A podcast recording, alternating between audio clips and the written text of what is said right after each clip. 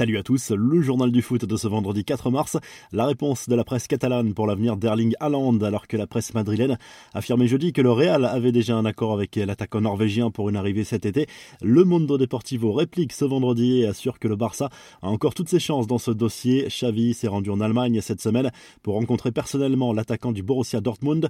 L'opération globale, si elle devait se concrétiser, coûterait plus de 300 millions d'euros, une centaine de millions pour le transfert, près de 200 millions pour le joueur avec un salaire de 5 ans, sans oublier 40 millions d'euros de commission.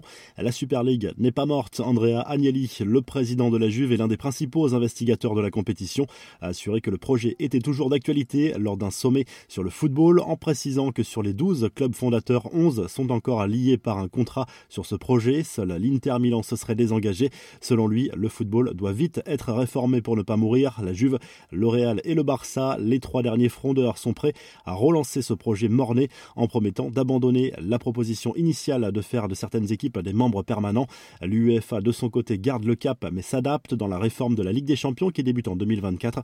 L'instance européenne n'envisage plus de réserver deux tickets pour les grands clubs qui auraient échoué à se qualifier via leur championnat. Les deux repêchages s'inscrivaient dans cette logique de préservation des intérêts des clubs les plus puissants, mais la logique sportive devrait finalement l'emporter. Les confidences de Dimitri Payet dans un entretien à l'équipe magazine, le milieu de terrain marseillais, est notamment revenu sur les incidents dont il a été victime à plusieurs reprises cette saison, à savoir des jets de projectiles causant l'interruption des matchs face à Lyon et Nice. Le meneur de jeu Marseille regrette le manque de soutien des acteurs de la Ligue 1. J'ai eu du soutien, malheureusement pas assez à mon goût. Aucun joueur de Nice n'est venu me voir, ni le président. À Lyon, pareil. Ce manque de solidarité m'a rendu triste à lâcher le joueur marseillais.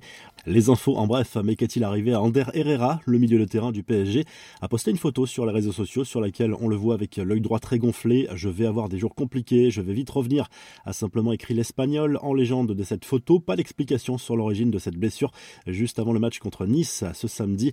Les confidences de Marquinhos sur l'adaptation de Lionel Messi au PSG sur RMC. Le capitaine parisien assure que l'Argentin est de plus en plus épanoui dans la capitale française.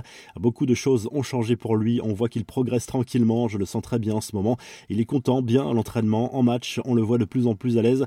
On essaie de le mettre dans les meilleures conditions possibles pour qu'il puisse faire de plus en plus de performances mondiales à lâcher le Brésilien. Messi sera surtout attendu au tournant à Santiago Bernabéu lors du huitième de finale retour de Ligue des Champions contre le Real Madrid la semaine prochaine. La guerre en Ukraine et ses conséquences, le barrage qualificatif pour la Coupe du Monde 2022 entre l'Écosse et les Ukrainiens prévu le 24 mars pourrait être reporté. L'Ukraine a formulé une demande en ce sens à la FIFA. Enfin, le grand retour de Jeffrey Adelaide avec l'Olympique lyonnais 13 mois après sa rupture du ligament croisé antérieur du genou gauche. Le joueur voit enfin le bout du tunnel. Il a été convoqué par Peter Boss pour le déplacement de l'OL ce vendredi soir à Lorient. La revue de presse en Espagne, le journal Marca revient sur la qualification du Betis Séville pour la finale de la Coupe du Roi. Après son match nul un partout contre le Rayo Vallecano, le club sévillan, qui n'a plus remporté la compétition depuis 17 ans, affrontera Valence en finale fin avril. En Angleterre, le Daily Mail Sport évoque à nouveau la vente de Chelsea, qui pourrait être bouclée en seulement quelques jours. Roman Abramovich doit boucler l'opération au plus vite en raison de ses liens avec le président russe.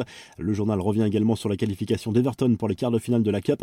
Enfin, en Italie, le Corriere dello Sport revient sur toutes les spéculations autour d'une nouvelle formule de la Super League et aussi sur la lutte pour le titre en Serie A. En attendant le choc entre Naples et l'AC Milan dimanche, l'Inter Milan va tenter de reprendre provisoirement la tête lors de la réception de la Salernitana.